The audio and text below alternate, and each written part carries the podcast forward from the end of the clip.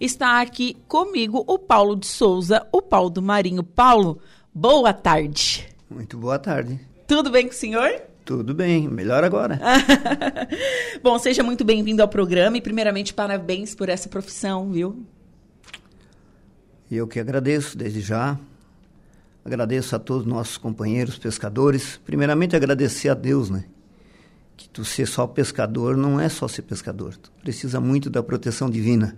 Com certeza. Então, é uma das profissões que às vezes pouca gente dá valor. E é umas profissões, profissões que estão em destaque na Bíblia. Sim, ela é uma profissão que ela depende muito da Nosso Senhor, igual a todas as profissões, mas a gente que é marinheiro, a gente que é da água, a gente agradece todos os dias a Deus, Nosso Senhor, a nossa Emanjá, a protetora da, do mar, né?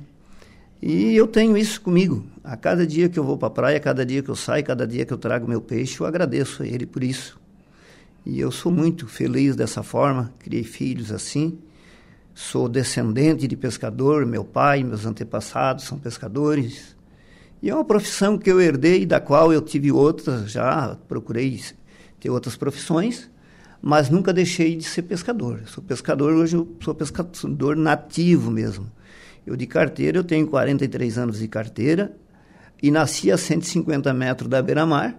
Sim, Me... marisqueiro mesmo. Marisqueiro, eu sou daquele marisqueiro mesmo, como se diz. Como eles dizem, ah, aquele colono pé rachado, eu sou um marinho, marisqueiro pé rachado. Marisqueiro mesmo. E com muito orgulho, tenho muito orgulho dessa minha profissão. Falo sem sombra de errar, sem medo de errar. Eu tenho orgulho de ser pescador, gostar de fazer o que eu faço, consertar rede, arrumar rede, limpar o peixe, buscar o peixe. Tenho muito conhecimento com o mar. E eu agradeço muito a Deus a todo dia por isso. Provavelmente você, criança, já sabia nadar. Sem dúvida nenhuma. Dificilmente.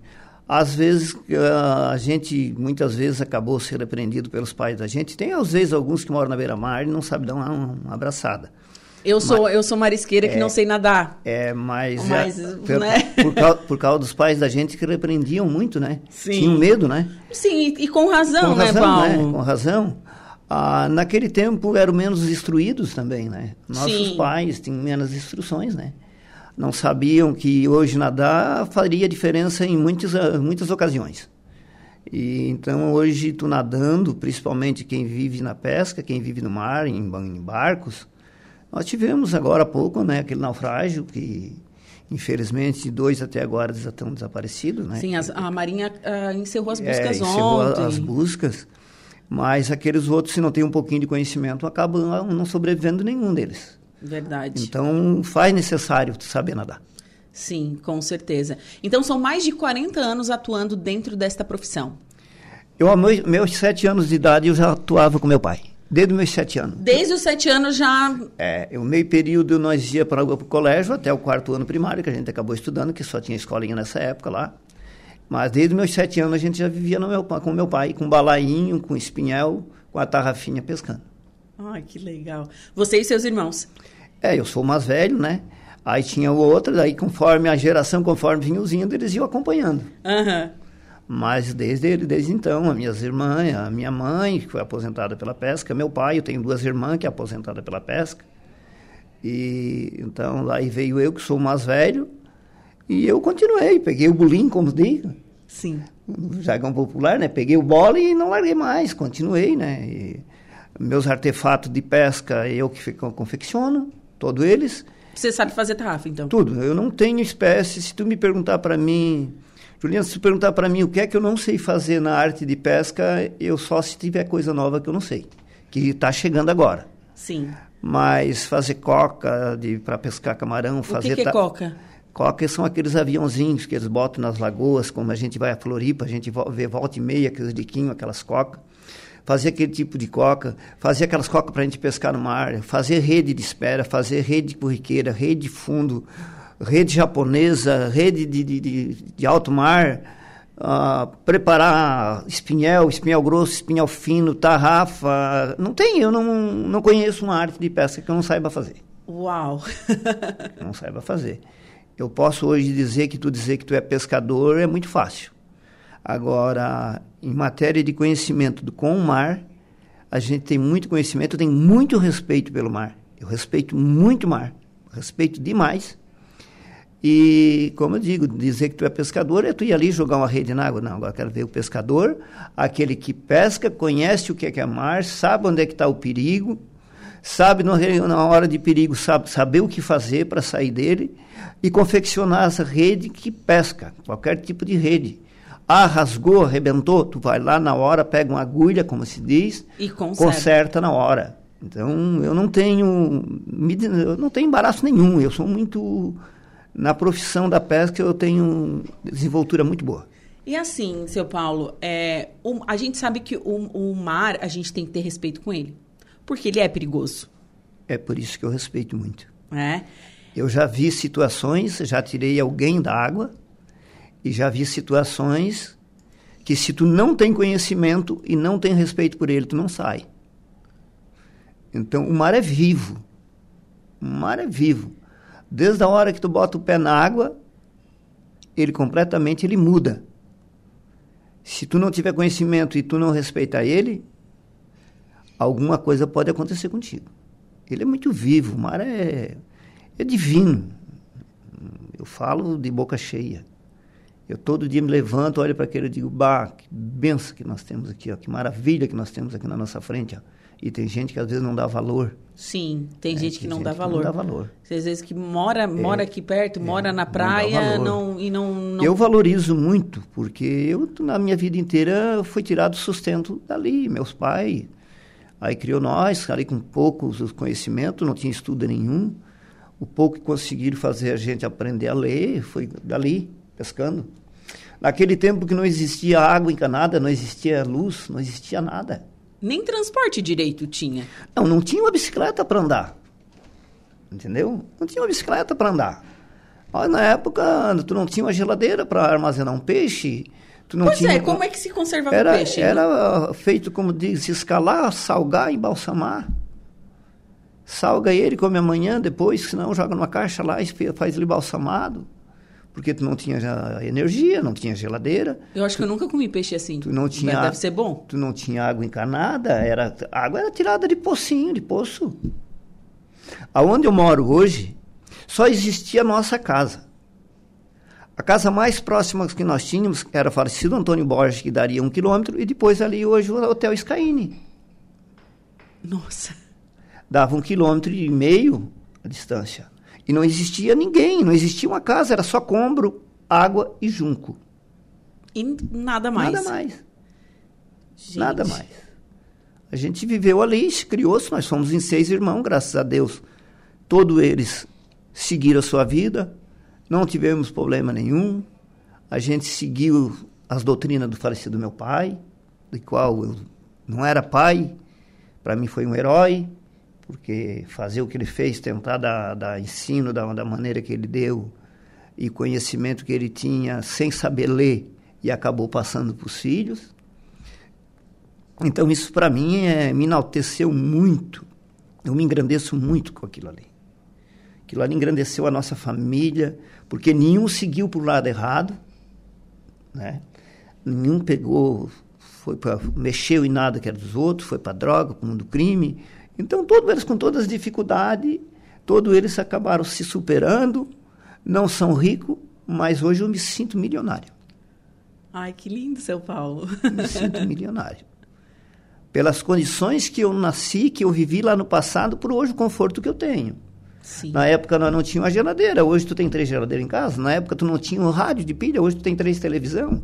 Então e assim por diante, tu tem, não tinha uma bicicleta, tu tem o teu carro para andar. Então, muitos dias tu chegava em casa de, da, da, do colégio, tu não tinha um pedaço de pão para comer. Hoje tu come o que tu quer, tu escolhe o que tu quer para comer. Às então, vezes pede por telefone. Às vezes não. Como se diz, é quase diariamente. Tu pede uma pizza, tu pede uma marmita, tu pede um almoço, tu pede um X. Então, por isso que eu digo, hoje eu me sinto milionário. Não tenho vergonha nenhuma de, de da minha origem. Nunca tive vergonha da minha origem. Nunca tive. Eu, há muito tempo atrás, quando lá em 2000, acho, quando, em 99 para 2000, a gente acabou fazendo um curso de oratória, porque quando me lancei a vereador em 97, eu que sabia dizer o quê? o que é que tu, se, o que é que tu é ser vereador? Aí eu digo, pô, eu vou ter que buscar conhecimento. Aí surgiu um curso de oratória. Eu Sim. fui para esse curso de oratória. E da qual tu tinha que dizer a tua origem. Não é diferente do que eu estou falando para você aqui agora. Eu falei o meu começo da minha vida, a minha formação, sem pestanejar, sem boquejar, sem nada. Tranquilamente, porque eu acho que não é feio tu dizer o que tu é. Feio é tu querer ser o que tu não é. É verdade. Então, eu me sinto muito tranquilo, com muita tranquilidade. Entro em qualquer repartição, fui em vários lugares, lutei muito pela essa causa do pescador. Eu fui cinco, seis vezes nos ministérios em Brasília, como se diz, com pirizinho na mão, pedindo, né? Porque nós aqui do Sul, nós sempre fizemos isso, eu sempre fiz isso desde os outros presidentes de colônia. Eu, na época, eu sempre ajudei, sempre participei. Então, eu conseguia ter desenvoltura mais, onde nós tínhamos pescador que não, não mal não falava. Aí, eu com aquele jeito falante, metido a, a falador.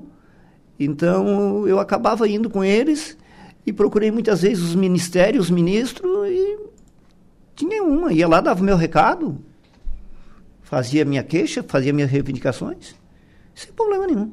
Sim. E Paulo, é, hoje aqui no sul, no extremo sul de Santa Catarina, tem quantas colônias? Nós temos. Em desde, Passo? Desde Passo de Torres, né? Nós temos São João do Sul, Passo de Torres, Gaivota, Balneário Arroio do Silva, Rincão. Aí depois nós vamos Jaguaruna, Laguna e daí segue, né? Nós somos em 38 colônias hoje, ou 39 colônias em Santa Catarina, se não me engano. Sim. E hoje aqui em Balneário Arroio do Silva, você é o, você é o presidente. Sim. Quantos, quantas pessoas fazem parte dessa colônia? Eu, quando assumi a colônia Balneário Arroio do Silva, tinha 972, 980, coisa assim. Hoje nós estamos com 270.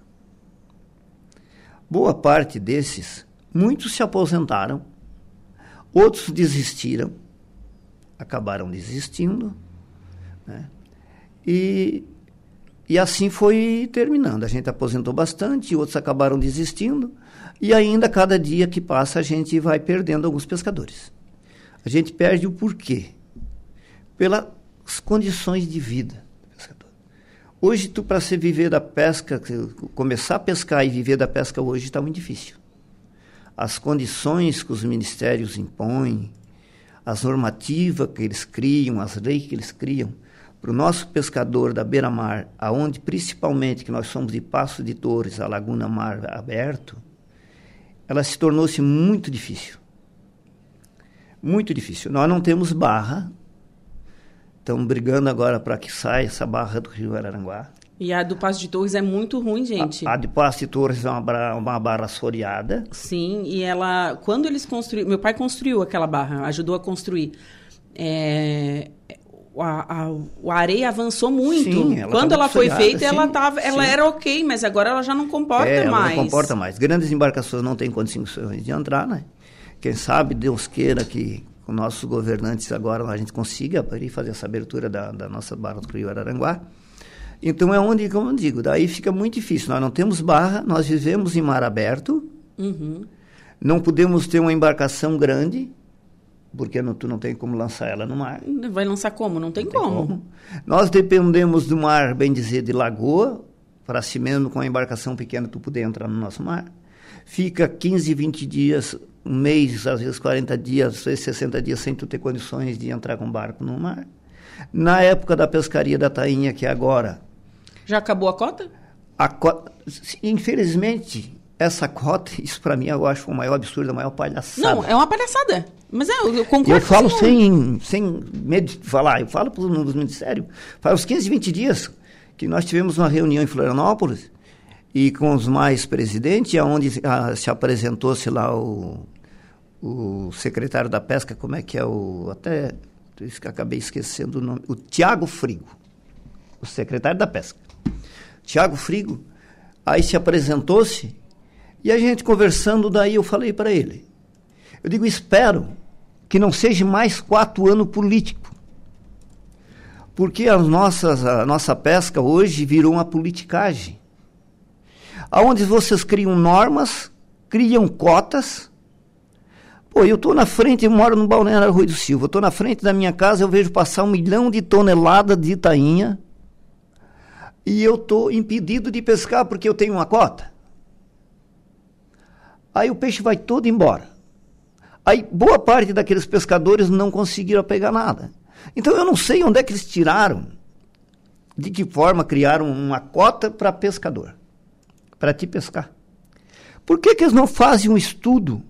O que nossas praias, o nosso mar, Santa Catarina, é um dos mares mais ricos sobre a qualidade da água e rico em pescado. Só que não é feito um estudo, não tem um estudo. Faça um estudo primeiro. Sim. Porque se hoje eles fizerem um estudo sobre a tainha, a tainha é um peixe que dificilmente ela vai exterminar. Porque é um peixe que cria muito.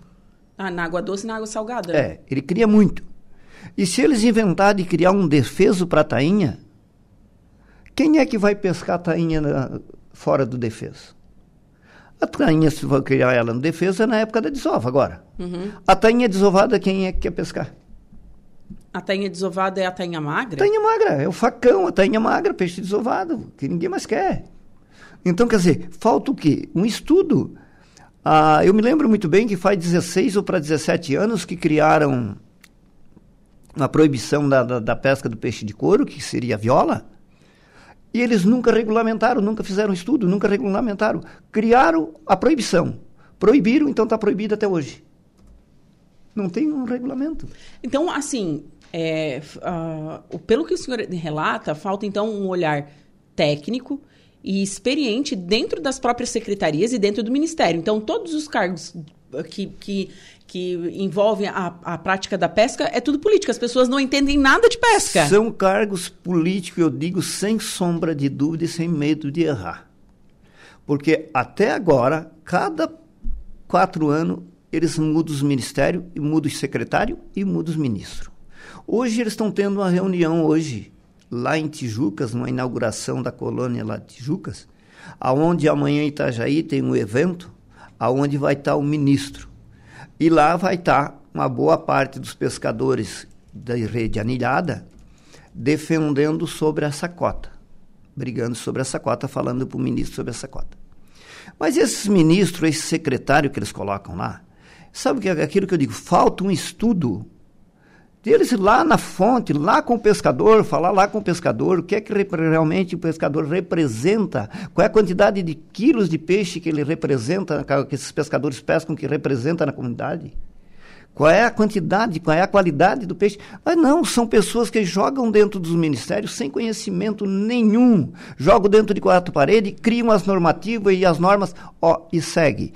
Não, isso não esquecendo ainda, que é uma que eu quero salientar, que nós de Laguna para cá, o nosso mar, até Rio Grande do Sul, Chuí, nós vivemos sem baía nenhuma. Simplesmente é mar aberto. Mar aberto. Mar aberto. Não é tipo de Laguna para lá. A tainha entra ali em Florianópolis para morrer. É a mesma coisa que pegar e jogar a tainha dentro de uma bacia. Ela entra ali, ela morre todinha. Como nós vimos agora essa semana. Aqueles arrastos ali com 40.600 tainhas. As fotos impressionam, as imagens. Aquilo Nossa. ali é impressionante. Tu olha aquilo ali, tu não acredita. Que tanto bicho que, que tem. Tanto que tem. É. Então, mas ali, o peixe vem ali e morre fácil. E só que as regras e as normativas e as leis que eles criam é para Santa Catarina a mesma para todo mundo. Não tem um diferencial. Não é diferenciada. Ó, aqui nas Bahias tu pode pescar dessa forma. Em mar aberto, de outra forma. Uhum. Quer dizer que terminou a pesca da tainha, acabou a pesca. E quem fica aqui na costa, quem não pegou uma tainha até agora? Que vive pescando com rede de fundo, rede de malhe, rede de corriqueira, rede de espera, tarrafa, arrastão, pesca curvina, pesca anchova, pesca papaterra, pesca pescada branca. E aí? Pescava o peixe de couro, hoje não pode mais. Ah, não pode mais, peixe não, de couro. Só que daí... Bagre, bagre né? O, bagre, ba o, bagre, o bagre tem um defeso dele também. É o defeso que nós temos aqui na nossa ai, região. Ai, mas bagre é, é ruim, gente. É o bagre e anchova. é o bagre e anchova. Então, eles criam essas leis e jogam para toda Santa Catarina. Só que as leis deles lá do norte é completamente diferente da nossa. Por causa das questões ambientais, do formato da nossa geologia. Sim. Então deveria ser regionalizado. Por isso que eu digo, falta estudo. Uhum. São pessoas com falta de conhecimento que lá eles colocam nos ministérios e adotam as leis normativas e jogam como se diz assim, ó, essa lei serve para todo mundo. Mas não é. Não serve. Não é assim. Não é eu ser motorista ter uma carteira A para dirigir um A e B para dirigir carro pequeno e como eu pegar um, um caminhão. É. Então, quer dizer, tem que ter um diferencial. Então tem, teria que ter um divisor, um divisor, teria que ter um diferencial. Não, nós vamos fazer as nossas reuniões primeiramente, vamos avaliar o que é que as praias do Grande Sul, aqui do Rio Grande do Sul, de balneários, precisam para criar as leis, criar as normativas. Mas não, eles criam, jogam para todo o Estado. Que, então, quer dizer, nós temos que seguir. Alguns saem beneficiados e outros prejudicados. É o que a gente vê isso, Com né? Com certeza. Principalmente os nossos pescadores aqui da nossa região. Boa parte do, dos pescadores de Itainha, de Florianópolis para baixo, todos eles, nem todos, mas eu digo uns 70% se beneficiaram. Pegaram Tainha em abundância. E nós aqui no Sul, pegamos o quê? Nada. Nós não demos nenhum arrasto. Nossos pescadores não conseguiram dar nenhum arrasto. Ali foi, ali pegou 300 quilos, na outra semana pegou 500, na outra semana 200. Mas faz 45 dias que ele está com um caminhão gastando óleo, com 20 funcionários, tratando, dando comida, e licença, e desgaste, e rede. E quem é que arca com isso? Um defeso depois que passa, e lá para outubro tu vai fazer, final de outubro para novembro, fazer um defesinho que tu vai levar oito meses para receber? Tem tudo isso para receber? Leva oito meses, sete meses para receber. Tu faz uma carteira de pesca, tu leva cinco anos, tu faz um protocolo, faz cinco, seis anos que a gente fez um protocolo e até agora os ministérios não deram o jeito para resolver as carteiras. E todo dia tu entra no sistema, tem um problema. Sistemas nunca funcionam, nunca funcionam. Aí entra um, não, pode deixar que dentro de 90 dias nós vamos resolver. E continua o mesmo problema. Ou se não, pior. Então, por isso, por isso é uma profissão que talvez se, que se, se em breve se acabe. Vai se acabar. Vai se Porque acabar. não existe valorização, é, as condições de trabalho são difíceis, a gente sabe disso. Então, só vai restar aquele que realmente ama a profissão e ama o mar. E alguém que tem um poder aquisitivo, que vive que tem, pescando que, por hobby. Por hobby. É. Ah, porque aquele, por necessidade mesmo, ele vai buscar outra coisa. Aquele que não sabe fazer nada, ele vai trabalhar de, de servente, de pedreiro. Porque os ministérios não criam uma, uma política desenvolvida para a pesca, um subsídio que ajude, que fomente a, a, a mesa, que dê o, o incentivo para esse pescador. Sim. Eles não dão incentivo. Eles não têm. Tu, ah, porque hoje, agora na secretaria, os ministérios estão dando tantos para os pescadores, estão dando tantos para os agricultores. Ah, existe hoje o Pronaf, existe para pescador não existe nada. A única coisa que existe pescador, que na hora que eles lançam isso aí, que tu vai lá no Banco do Brasil, na caixa, a única coisa que eles perguntam é quem são os teus avalistas. Tu tens terra para dar, dar? Tu tens alguma coisa para avalizar? Pescador, mal e porcamente, tem terra debaixo da unha. O agricultor é muito fácil. O agricultor tem campanhas e campanhas de terras para dar como, avali, como o aval. Sim.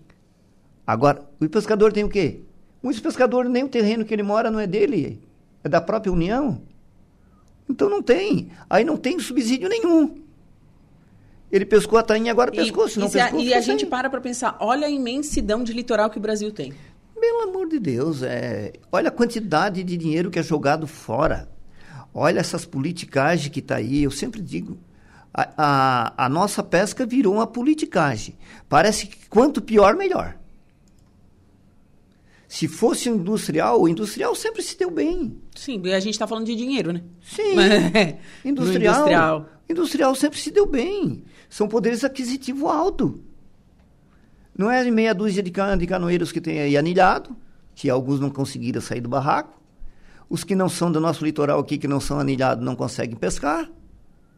E ainda criam cota. Estipulam uma cota. Como? Mas se tu ficou um ano inteiro esperando e agora nós ali no Balneário Rui do Silva, que não é diferente da Barra do Rio Araranguá até Passo Torres, Chega dia 20 de, de dezembro, boa parte que tem uma redinha, tem um cabinho ali com um calãozinho, porque foram proibidos também no passado a pesca com âncora. Aí acabaram criando o calão. O calão hoje ainda é mais prejudicial também. Eu sinto muito mais prejudicial um calão hoje. O que, que, é um calão? Um calão, tu vai olhar para botar uma rede de espera, tu finca um calão de ferro lá no mar. Ah, tá. Que fica na, na é, beira, assim, né? Não, lá dentro, lá 150 metros, lá 100 metros, fincado lá. Ele é muito mais prejudicial para um banhista, para um surfista, porque fica aquilo ali, pode chegar e bater e acabar se matando.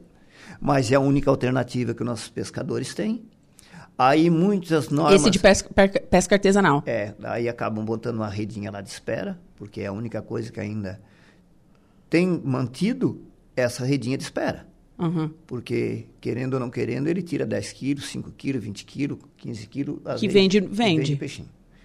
Daí, então, criaram isso aí. Aí, te, vem, daí a, acabaram com as outras modalidades. A gente pediu por várias vezes aos ministérios que criasse alternativa que então se não fosse a âncora, mas que desse outra alternativa, para que o pescador pudesse permanecer pescando. Porque boa parte, uma gama desses pescadores, hoje ele já ultrapassou 50, 60 anos, ele não tem condições de viver quatro, cinco vezes dentro d'água. Tu bota um calão com a corda lá, dá um mar cheio, cai. Tu, para colocar uma rede de novo, tu tem que entrar na água. Só chega cai. Então, são esses fatores que vai fazendo o pescador se aborrecendo, perdendo o estímulo e saindo das beira-mar. E saindo, né? E saindo da beira-mar. Deix, deixando a, a, profissão é, morrer. Deixa porque morrer. é o que... Que pelo, são profissões centenárias, né? Pelo, milenares, né? Milenárias, né? Milenares, mas gente. Ó, os apóstolos temos, de Jesus é, Cristo eram pescadores. Nós temos, nós temos aqui na nossa região centenários. Pessoas ali que viveram 90 anos Pescando. Pescando. E daí os filhos vão como é que vão dar sequência? Não tem como dar sequência. Vão o quê? Os filhos hoje para trás assim, vou fazer igual meu pai? Vou ficar aqui passando fome, passando dificuldade? Como é que eu vou estudar? Como é que meus filhos futuramente vão estudar? Como, o que é que eles vão ser da vida? Um pescador? Como? Se o pescador hoje não tem estímulo, incentivo nenhum. É. Então é onde vai se acabando, vai se terminando. Eu sinto muita falta, muita mesmo. Assim, uma falta de, de, de, de uma política desenvolvida, que tivesse alguém que realmente se interessasse, dissesse: eu vou esquecer políticas partidárias, cores partidárias, e vou, vou lutar pela essa classe de pescador. Vou fazer um diferencial, dividindo os setores para cada lugar são umas leis diferentes, e que tivesse um auxílio que realmente com que fizesse esse pescador se manter na beira-mar. Sim. Se manter na beira-mar. E, e, continuar, né? A, continuar, a dando sequência, né? Dando sequência. E, Paulo, mudando um pouquinho de, de pauta, dentro, dentro ainda falando da área de pesca, é, bom, o senhor já trabalha há muitos anos, né, dentro da profissão, enfim. Eu queria que o senhor falasse como que é a rotina. A rotina quando o senhor saía... Di, diariamente, não tem sábado, não tem domingo, não tem feriado, não tem dizer assim, ah, hoje eu vou marcar um almoço e de repente tu cumprir, ou ah, hoje nós vamos jantar e de repente tu cumprir, tu não tem hora. Ah, Mas e como é que sabe que está dando peixe é, no, no mar? É, tu, tem, tu tem que... É observação? Tu tem que ser eh, conhecedor. Tu tem que um pouco é conhecedor, outro daí tu conhece quando realmente tem uma tainha, tu vê, tu conhece quando o mar é bom, tu vê. Quando ah, mas o mar... o mar fica diferente quando tem bastante tainha? Ele não fica diferente, a, a, o diferencial dele é o peixe que está ali. Tá, e daí tu consegue ver o peixe? A gente vê, a gente vê. Enquanto a nossa vista alcança, às vezes, na beira do mar, em cima de um cômbro daquele de areia, tu consegue ver. Hoje o pescador nosso artesanal não tem condições ainda, mas vai ser a, vai ser a coisa do futuro. Boa parte da, das empresas grandes, eles hoje é tudo com drone. Tudo com drone, eu imaginei. Tudo com drone. É a maior facilidade, né? Não, daí é, é barbada, né? né? Não tem, né? Aí tu chega na beira-mar, tu joga, lança um drone ali, tu sabe onde ele tá, tu vai lá, faz o cerco, tu captura o peixe que tu quer, né? Tá, e o cerco é feito como? Tu pega uma, uma 1.500 metros de rede, que até então era mil metros, hoje pode pescar com rede de arrasto com mil metros. Aí tu tá, tá dentro de uma canoa, tua embarcação, tu lança ela na água, fica com a corda na, na, na, ponta, com meia dúzia de pescadores ali, e tu sai. Ah, é tudo manual? Tudo manual. Sim, daí só a única que é coisa que é motor é o barco É empurrar. o barco, tá. É. Uhum. Aí tu sai com aquela rede, conforme tu vai andando, vai cercando. Vai cercando. Daí tu estende aquele 1.500 metros de rede no mar. Aí ficam as 6, 8, 10, 12 pessoas num lado e mais 10 do outro lado puxando. Aí faz aquele arrasto. Aí pega a sainha tudo. Aí a sainha, o peixe que está ali dentro, tu, tu, acaba pegando. É aquilo que eu digo. Mas a tainha é meio burra, né? Não, a tainha é muito ladinha. ela é ladina. Ela é muito ladinha. Eu tô achando ela meio burrinha. Não, não a tainha é ladina ela porque ela, no período dela ela sai para desovar, né? Ela faz o curso. Então ela vai procurar água quente, ela vai procurar lugar para ela desovar. Então é onde ela vai para aquelas baías. Aí Agora, vai saber que ela vai ser capturada? Não vai saber, né? Peixe é. nenhum sabe, né? Peixe nenhum sabe, é. é verdade. Aí tu lança uma rede, é tipo aquelas proibições que tem. Ah, tu não pode pescar o bagre. Aí tu lança uma rede na época do bagre, tu vai, como a gente já disse pros, nos ministérios. Aí eu vou botar uma rede e vou escrever lá no, na rede, ó, não pode cair bagre. Eu já disse isso pro Ibama muitas vezes, para ambiental. Ó, tu não pode pegar uma viola. Tu não, ó, Viola, tu não pode entrar aqui nessa rede. Viola também é, tem defesa? Sim, ela, a Viola faz 17 anos que foi proibida e nunca regulamentaram. Então quer dizer assim, ah, mas tu tem peixes que são, tem proibições. Tem proibições, mas tudo. Como é que tu vai dizer pro peixe não cair na rede? E tu bota ela, na, por exemplo, 5 horas da tarde e tu vai tirar no outro dia, 6 horas da manhã, o peixe já está morto. Aí tu vai ter que fazer o quê? Tirar o peixe e descartar? É, é, é complicado. É realmente complicado. Então por isso que eu digo, os ministérios esses ministros, esses secretários, esses que criam essas normativas, essas leis, eles não têm conhecimento. Tu faz o que com peixe que está pego a noite inteira quando, quando tu armou a rede? Ah, não pode trazer para a costa, porque é um peixe proibido. Então tu pega, faz e ele descarta, bota fora. Que desperdício. Não, qual é a, a moral da, da história? Se tu pode levar para sustentar teu filho, pode levar para sustentar famílias, Sim. aí tem que botar fora. Por isso eu digo, então... Tu... Por isso que aparece às vezes uns bagre morto na beira? Sim, muitas coisas. Ah, foi jogado muito peixe fora, muitas vezes. As pessoas com embarcações ficavam com medo de chegar nos portos, porque lá estava a ambiental, aqui para nós é ambiental e o pessoal do IBAMA, no Rio Grande é a Patran. Patran, é. Então, é mais rigorosa ainda. O pessoal do Sul é muito rigoroso na fiscalização. São terríveis. Muito rigoroso mesmo. São muito mesmo. E então, aí estava ali, então já tá, ah, tem 10, 12 peixes que não poderia pegar, peixe de couro, cação, viola. Aí tu sabe que eles estão ali, está chegando ali, tu tem que descartar.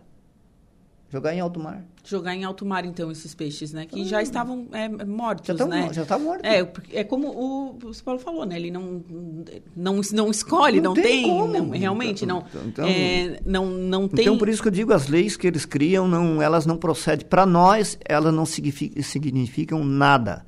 Elas só nos atrapalham. E seu Paulo, você já ficou muito. Você, tipo, a gente está falando de pesca, dessa pesca que vai, faz o arrastão, Sim. enfim. Mas o senhor já foi para alto mar? Já. Ficasse muito tempo? Semanas até. Semanas? É, semanas. E temos, ah, eu tenho os amigos, tem muitos ali que já até faleceu, por exemplo, aquele o, que era o tio Gilmar, o pai daquele rapaz do Beco das Dunas ali, Morros Convento, aquele cansou de ficar meses, mais de meses. E temos outros 40 dias, 45 dias, 50 dias. Tem pessoas que ficam muito tempo fora do mar, dentro do mar. Por isso que eu digo, tu não pode te programar para nada. A pesca. E como é que é a pesca em alto mar? É do mesmo jeito? Tu pesca com, por exemplo, tem a rede essa de rede de anilha, a rede anilhada. Mas aquela que é essa que já acabou é, a cota. Mas essa é uma, é uma pesca que tu vai logo e volta, né? Porque é um peixe que tu pega muito, que é a tainha, né? Uhum. Mas tem as pescas de, de, de anzol, de espinhel, que tu lança quilômetros e quilômetros de espinhel. Tem a rede de fundo. Tá, mas aí que peixe que se pesca em alto mar? Aí tu pega lá o namorado, tu pega a garopa, tu pega... Aquele merlin azul, não? A, o marlin, é. que aqui a gente tem muito pouco, né? Desapareceu. Aí tu pegava o próprio cação, que seria hoje o tubarão, o bagre, o pampo, o xerel. Pam- Pampo dá em alto mar? Pampo dá em alto mar. Tem pampos muito grandes, tem pampos... Ah, é. Tem Pampo, pampo- pampo não é aquele que é assim? É, mas tem, pampo, tem pampos de 10 quilos, 9 Não, quilos. porque tem peixe que é achatadinho, peixe que é redondinho, Tem né, o gente? linguado, que é achatado. Não, o linguado, gente, o linguado, vamos abrir um parênteses, né? Linguado é linguado, gente. Que peixe maravilhoso. Eu digo que eu sou, eu sou mais fã ainda da papa-terra do que do Do- do linguado. linguado. Mas, assim, os dois peixes que eu É, gosto. Então essas pescas de fundo é o que tu pesca. Daí quando tu bota a rede para pescar de fundo, às vezes tu bota 20 milhas de rede. No- 20 milhas de rede. Aí tu lança ela durante um dia todo, tu deixa ela ali a noite inteira e tu vai recolher no outro dia. Que é para papaterra, pescada branca, a, a brota. Brota. é, que seria a merluza. Mas a merluz é bom. É. Eu, Então- tô, eu já tô com vontade de comer peixe, É. gente. Então são esses tipos de peixe que, que tu acaba lançando as redes de fundo e tu pega. Então aqui na nossa costa mais são esses. Fora daqui, as outras embarcações que pescam aí nas outras águas, águas mais frias, eles têm outro tipo de peixe. Daí lá tem o Shirley, tem merle, tem o namorado, tem, tem a cavala. Então tem vários tipos de peixes assim que são diferentes dos nossos aqui. Por exemplo, a nossa papatera só vai até Laguna. Dali É. para frente ela não tem. Ai, vai dizer. É, dali para frente não tem, nas outras praias não tem. Ai, que tristeza. As praias de Bahia não tem. Então, papaterra é o único meu peixe peixe mesmo, favorito. o único peixe mesmo que vai até Cabo Frio, Rio de Janeiro, até lá que depois ela acaba voltando, é a tainha. É a tainha. É. E a pescada, por exemplo, ela vem do norte, a curvina ela vem do norte, papaterra ela vem do sul, a tainha ela vem do sul, pampo corceiro Tá, vem do sul. sabe identificar se é a tainha macho e fêmea? Elas são diferentes. Ah. Ah, uma é mais gorda e outra é mais... É, não, a, tu diferencia quando ela tá ovada, né? Só quando ela tá ovada. Ovada, tá em ovada, tu vê, já pega ela, tá soltando a ova, né? Aham. E o macho é macho, mas ah, geralmente o que não, não acaba não sendo ovado, ele se torna ova, uma ova branca, é o macho. Olha, que interessante. É. E o, o senhor lembra de alguma história assim peculiar dessas histórias de pescador? Porque, né, diz que pescador tem bastante história. Não, tá, a história de pescador, eles mentem muito. Ai, peguei um peixe de não sei quantos É, quilos. muita mentira. é mentira. É, são muitas mentirosos. É, eu sou pescador, mas eu vejo um cada mentira. Não... Pescador mente muito. Pescador mente muito. É, não tem aquela história, qualquer é- coisa, é história de É pescador. história de pescador, por isso mesmo, né? Mas o que eu estou lhe falando aqui é a pura realidade. Ai. Tá, e assim, o senhor tem, um, tipo assim, um, um peixe que o senhor pescou que era muito grande? Que o pescador gosta de falar desses peixes que são grandes Ah, demais. a gente já pegou vários peixes, né? A gente em parceria. Hoje não existe mais. Mas no passado, um longo tempo aí, que hoje que está proibido, né? Que seria, a gente dizia, sempre falava que era o cação. É, o filé de cação, a É. minha mãe falava. Aí hoje, para os cientistas, para os entendidos, não é cação, é o tubarão, né? É um tubarão. É um É um, é um tubarão. tubarão menor, né? É, mas nós já pegamos tubarão, quer dizer, o cação mangona, com 3 metros. Três metros. Olha, não, é história de pescador, Não, hein? Esse não é. Nós temos pescadores lá que, são testemunhas, a gente pescava ali. Hoje não existe mais também esse aí. Que seria o cação de quatro carreiras de dente. Tá, e assim, eu- ah, desse tempo todo, muitas espécies já não Ah. se acha mais. Muitas espécies. Tem muitas espécies que acabaram. De- e, a, e a poluição do mar? A poluição do mar, ela na, na verdade, a poluição do mar, ela, ela, o mar hoje é poluído desde o Rio Grande, desde, desde- eu acho que desde do, do, do Iapoque ao Chuí. Isso é triste. Me diz onde é que vai todas as águas quando dá um enchente? Sai Na nossas tudo. bacias, no nosso litoral, na nossa Araranguá, eh, em Florianópolis, Tubarão. É, Foi o que a gente viu esse verão em, em Florianópolis, né? Porque choveu demais, choveu, alagou Florianópolis. E o que, que aconteceu? A maioria das praias da capital ficaram Toda, é, poluídas. então, por isso que eu digo, todas as praias, eu acho que o mar, como eu digo, do Iapoque ao Chuí, todo ele, em todo local, entra a poluição. A única vantagem que nós temos no nosso mar aberto é que ele, por si, ele acaba se filtrando, né? Porque é um mar, é um mar aberto, conforme o vento, a correnteza, bate ele o dia inteiro, corre a água para lá e para cá, e todas as sujeiras que tem que é jogada no mar, ele acaba jogando para fora. Nós tivemos quantas enchentes aqui em Araranguá, que foi levado madeiras, madeiras e quantidade de madeira Sim. sujeira para alto mar, e com o tempo ele acabou jogando tudo para fora. Ele não aceita nada dentro dele, né? Sim. Ele acaba jogando para fora. Mas daí nós temos o Barra, Rio Araranguá, nós temos o Rio de Torres, nós temos lá Tramandaí, nós temos para lá Tubarão, temos Barra Velha aqui no Camacho, o, e assim vai indo. Todo lugar que tem rio, tudo acaba desaguando no nosso rio Araranguá. Então ele não é mais poluído por causa da correnteza que ele tem. Por não ter baías, né? Por é, ser mar aberto. Mar aberto, então ele bate muito a água, corre muito. Um dia ela está correndo de norte, às vezes dois, três dias. Dois, três dias, por exemplo, agora o mar está com uma força d'água terrível de sul. Que a gente esperava, esperamos que essa força d'água e esse mar aí, ele chegue até amanhã, para sábado, domingo no máximo ele se abrande, porque senão o restinho do nosso peixe, da nossa tainhazinha que tinha aí, vai acaparar, vai parar tudo lá na Bahia. Vai parar tudo lá em Floripa. Que com mar alto, não tem como pescar, corrente d'água, ele vai parar lá. Não fica aqui. Não fica aqui. Ele não tem. Nós, nós temos.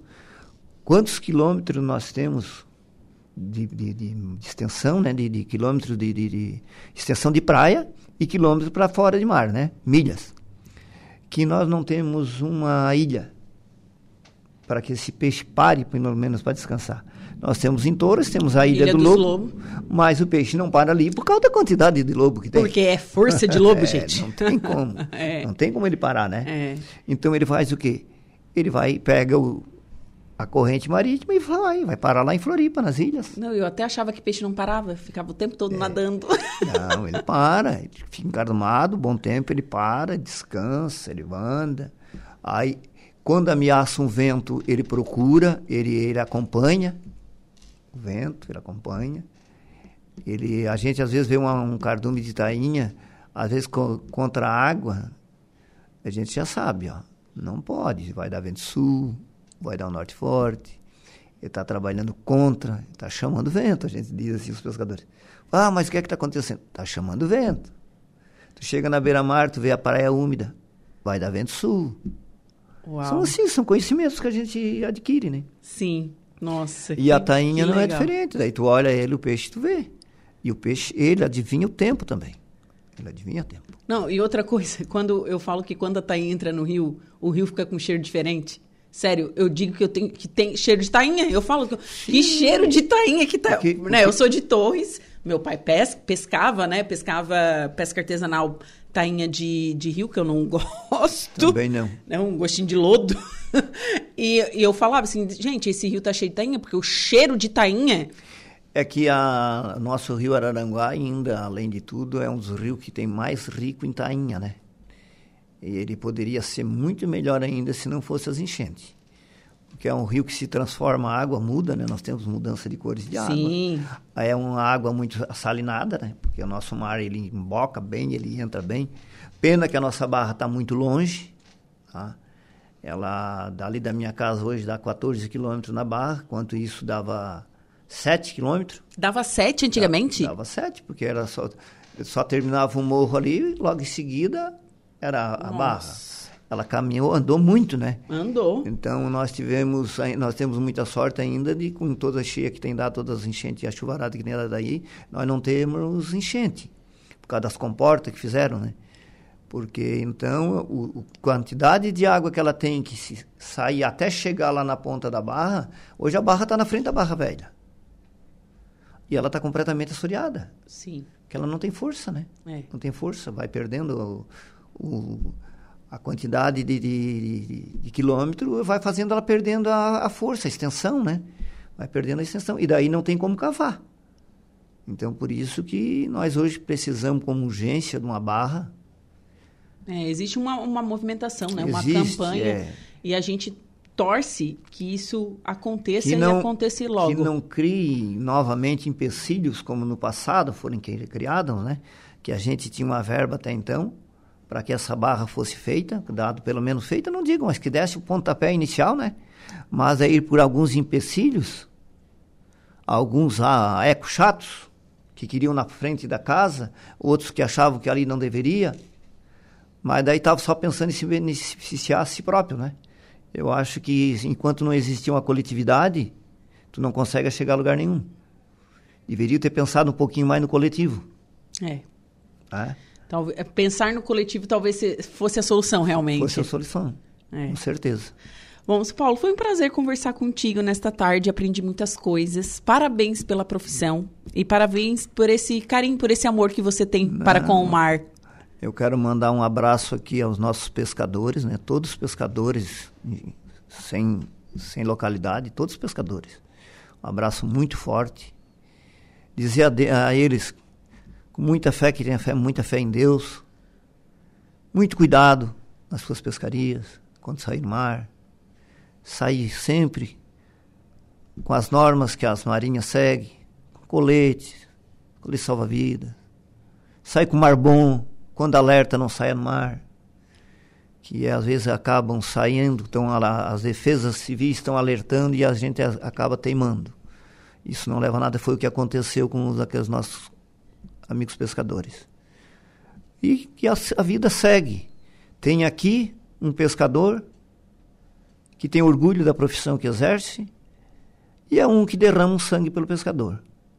Vai ver o resto da vida defendendo essa profissão que eu tanto amo.